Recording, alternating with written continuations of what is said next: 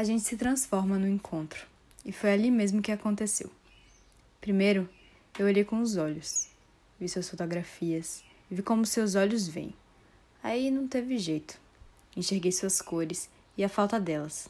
Notei a paisagem invertida, seus estudos, suas sombras, suas sobras e o excesso de significado em cada ação. Depois, ouvi com os ouvidos as palavras, seu sotaque destacando as sílabas certas, paciência para movimentar a língua, proferir som e soltar o ar, empurrar as palavras e jogar significados no mundo. Tudo isso não tinha como passar despercebido por ouvidos tão atentos como os meus. Também senti com o nariz, porque o seu cheiro, de gente que sente, me viciou.